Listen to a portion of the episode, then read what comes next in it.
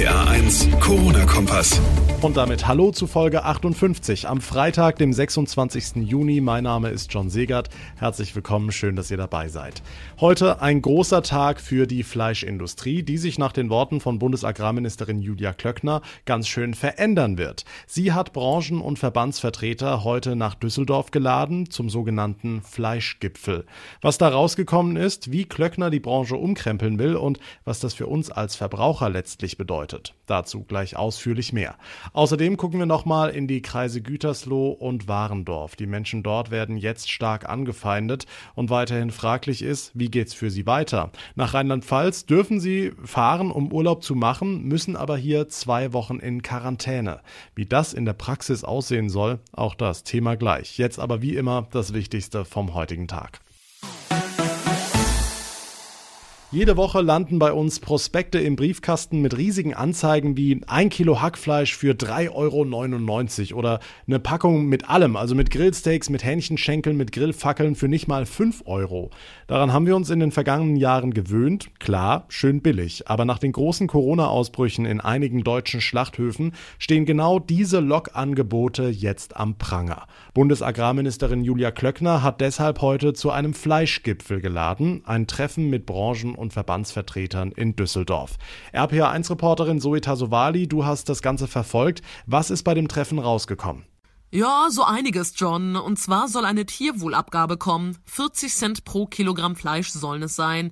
Generell wurde ja auch schon vor dem Treffen viel über den Preis diskutiert und Klöckner erklärte heute auch warum. Bei Fleisch und Wurst sind nicht irgendeine Ware, sondern dafür haben Tiere gelebt, sind geschlachtet worden. Fleisch soll keine Luxusware für Reiche werden, aber auch keine Alltagsramschware. Außerdem sollen Lokangebote verboten werden. Ob das allerdings geht, muss erst verfassungsrechtlich geprüft werden. Und die Werkverträge für die Mitarbeiter in den Fleischbetrieben sollen abgeschafft werden. Das hatte ja aber auch schon das Kabinett beschlossen. Hm, Ging es denn bei den Gesprächen auch um den Corona-Ausbruch bei Tönnies? Ja, das ist natürlich in die Diskussion mit eingeflossen, beziehungsweise war ja auch unter anderem der Grund, warum das Thema überhaupt wieder so in den Fokus gerückt ist.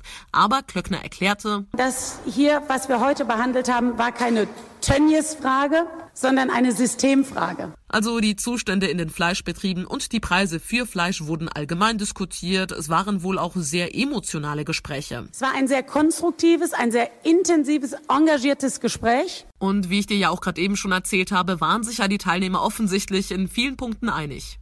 Okay, währenddessen spitzt sich ja die Lage in den Fleischbetrieben weiter zu.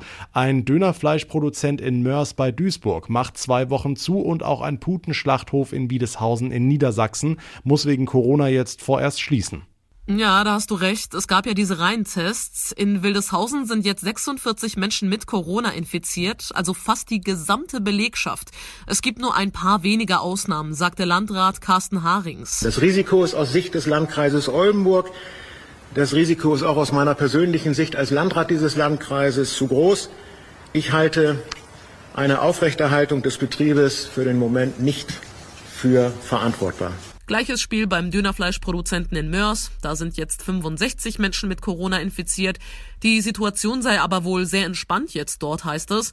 Alle Mitarbeiter wurden getestet und jetzt eben auch die Kontaktpersonen. Die Infos von Zoe Tasovali, vielen Dank.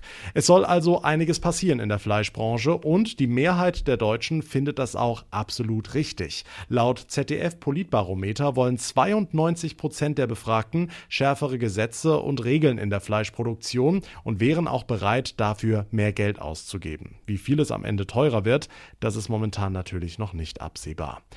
Was ist heute sonst noch wichtig? Hier wieder ein kurzer Überblick. Die Bundesregierung hat heute vor einer Stigmatisierung von Menschen aus Corona-Krisengebieten gewarnt. Es häufen sich Meldungen, dass Menschen aus den Kreisen Gütersloh und Warendorf beleidigt oder angefeindet werden. Außerdem gibt es sogar Berichte von zerkratzten Autos, die GT, also Gütersloh, auf dem Kennzeichen stehen haben. Regierungssprecher Seibert betonte, diese Vorfälle seien inakzeptabel. Schließlich sei ein solches Infektionsgeschehen nicht vorhersehbar und könne alle Teile des Landes treffen. Urlauber, die wegen der Corona-Pandemie aus dem Ausland zurückgeholt werden mussten, werden von der Bundesregierung jetzt zur Kasse gebeten. Sie müssen 200 bis 1000 Euro für die Flüge bezahlen. Damit sollen rund 40 Prozent der Gesamtkosten der Aktion gedeckt werden. Insgesamt also 37,5 Millionen Euro. Das Auswärtige Amt hatte die Aktion Mitte März gestartet, nachdem viele Länder wegen der Corona-Pandemie kurzfristig ihre Grenzen geschlossen und Flüge gestrichen hatten. Insgesamt wurden damals 240.000 Urlauber zurückgeholt.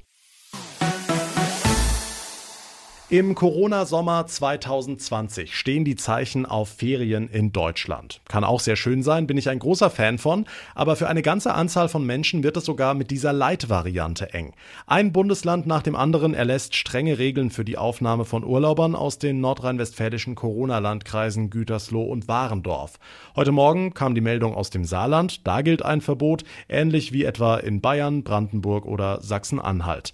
Rheinland-Pfalz hatte ja schon am Abend reagiert, die Leute dürfen grundsätzlich zu uns kommen, müssen aber erst zwei Wochen in Quarantäne. RPA1-Reporter Olaf Holzbach, wie soll man sich das vorstellen? Also zwei Wochen in meinem Hotelzimmer? Ja, genau. Und das mit der ganzen Familie, wenn das keine Erholung ist. Im Ernst, so geht es nicht. Beherbergungsbetriebe sind grundsätzlich ungeeignet für die Quarantäne, steht ausdrücklich in der Regelung drin. Im Grunde bleibt damit nicht viel übrig, außer der Ferienwohnung, dem Ferienhaus. Du darfst halt keinen Kontakt haben. Heißt, du brauchst jemanden, der dir einkauft, ja, und dann die Tüten vor die Tür stellt. Hat das was mit Urlaub zu tun? Es geht nicht anders, sagt der Wirtschaftsminister. Wir werben mit unserer Fläche, mit unseren wunderschönen Kultur- Naturlandschaften, mit dem Platz, den wir hier auch haben. Da fällt das Abstandhalten leichter und man kann gesunden Urlaub verbringen, seine goldene Zeit in Rheinland-Pfalz. Und es darf nicht zu Hotspots bei uns äh, kommen. Volker Wissing, zuständig für Tourismus. Die Verbände sind auf seiner Seite. Und eine andere Möglichkeit gibt es ja. Mit einem aktuellen negativen Testnachweis kann man der Quarantäne entkommen. Hm, schlägt das aber nicht auf die Stimmung zwischen den Bundesländern, also quasi alle gegen NRW?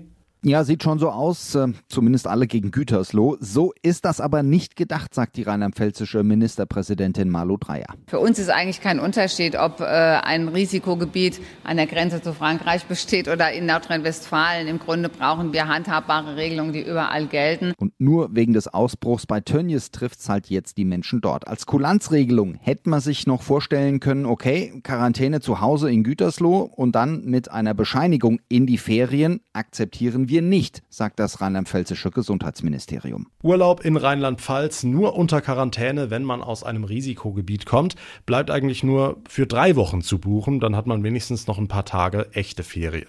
Damit komme ich zum Ende der heutigen Ausgabe. Vielen Dank fürs Zuhören. Ich würde mich sehr freuen, wenn ihr den Podcast abonniert und oder mir eine Bewertung bei iTunes hinterlasst. Mein Name ist John Segert. Wir hören uns in der nächsten Folge wieder. Bis dahin eine gute Zeit, ein schönes Wochenende und vor allem bleibt gesund. Der RPA 1 Corona-Kompass.